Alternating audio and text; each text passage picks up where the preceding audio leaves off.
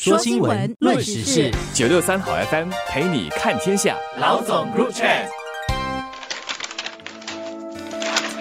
各位听众大家好，我是新民日报的朱志伟。你好，我是联合早报的吴新慧。今天要谈的主题是青年。为了鼓励青年多参与国事，当局决定设立青年小组，通过信息共享与深入的探讨，让年轻人理解制定政策的复杂性，为新加坡的未来建言献策。这个当局指的就是全国青年理事会，而第六场的青年对话会共有九十一名青年参加，这也是配合新加坡携手前进的其中的一个项目。与会的主宾唐振辉部长就会对话会定调，这不仅仅只是一个对话会，而是一个以政策为中心、以结果驱动的协同研讨。现在政府要设立几个青年小组，每组呢大概二三十人组成，主要是要探讨和研究当下年轻人普遍关注而且有共鸣的议题，然后再根据这些共同的议题制定政策或者是调整政策。当然，这些讨论的结果不是有求必应，或者是一定顺着青年人所提的建议去做，但是呢，整个讨论的过程还是要让参与讨论的年轻人了解政策。在制定过程中的各种考量和限制，需要做怎样的权衡和取舍？所以，青年小组的设立，可以说除了是要更了解青年人的关注和对一些议题的想法，那另外一方面，应该是要让青年人了解新加坡作为一个那么小的国家，和作为一个那么多元和开放的社会，在许多政策和措施上。需要做怎样的考虑，才能够尽量做到包容？换句话说呢，许多政策和措施不是一个人或者是一个社会群体说了算的。新加坡的国内外客观环境、人口的复杂以及社会的许多层面，任何政策都不是凭有谁有钱或者谁有权来决定，否则整个社会就会乱了。因为这样的制度。和产生出来的政策肯定是不公平的。设立青年小组的另一个意义，在我看来是新加坡的未来的确是需要由今天的青年人来思考和一起决定。今天的世界和外来的世界只会更加复杂多变，怎么领导国家和人民应对种种变数和可能随时冒出来的危机，不是政府一个头脑就能解决的，而需要更多的不同背景、不同知识。创意和经验的人来集思广益，才能够制定多一些通路，让社会里不同情况的人可以顺利的应对。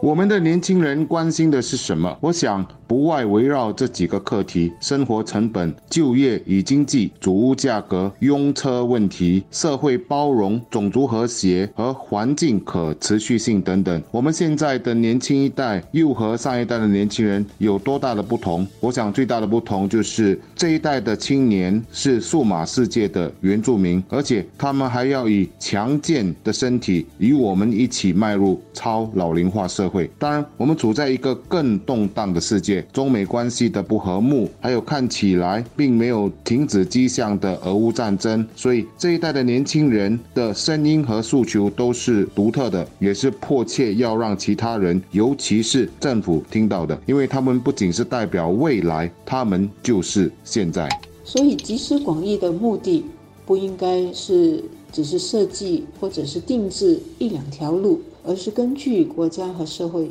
不同群体的能力，定制更多不会让人家掉队的路。这当中需要让参与讨论的人有足够的信息、足够的数据，以及了解不同的担忧与观点，这个是很重要的。同等重要的是，在这些青年小组的讨论中，要避免。找来的都是一些想法或者是观念差不多一样的人，否则整个讨论的结果会只是看到或者是听到某一种声音，忽略了其他人的声音或者感受。另外，就是要避免使这样的集思广益运动慢慢的走向民粹主义，以为谁的声音大，结合成一股声音或者是力量呢，就能够抢占整个讨论的结果和决定。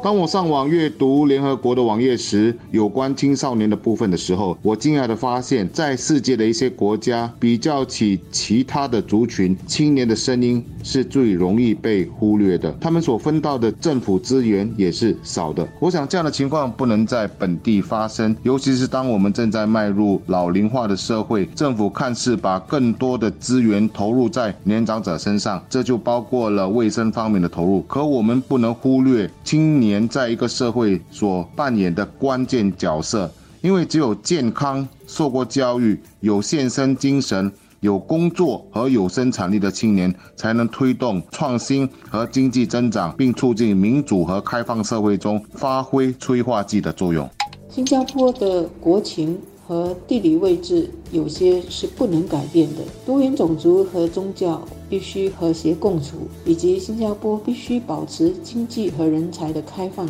的这种硬道理，还是要遵循的。所以，政府在听取民意的同时，还是要做该做的事，做该做的判断，而不是像一些国家和地区一样。只是为了选票，就走向民众怎么说就怎么做的那种民粹主义，结果把国家和人民的命运都给荡掉了。民主和民粹是不同的，我们不要让青年人给混淆了。我想在这样的对话会上，少不免会有一些青年。埋怨通货膨胀，埋怨物价高涨，呃，甚至会说出，比如说他们的父亲当年的那个年代，哈，啊，物品是多么的便宜等等。我想参加这样的一种有建设性的对话会，会让他了解我们所处的世界是多么的不一样，也能够知道新加坡的脆弱性。有些事情我们是回不到过去的，而现在我们所享有的一切，我们就都应该珍惜。而且我觉得这样的对话会也可以有这样。一个呃目的哈，让年轻人可以在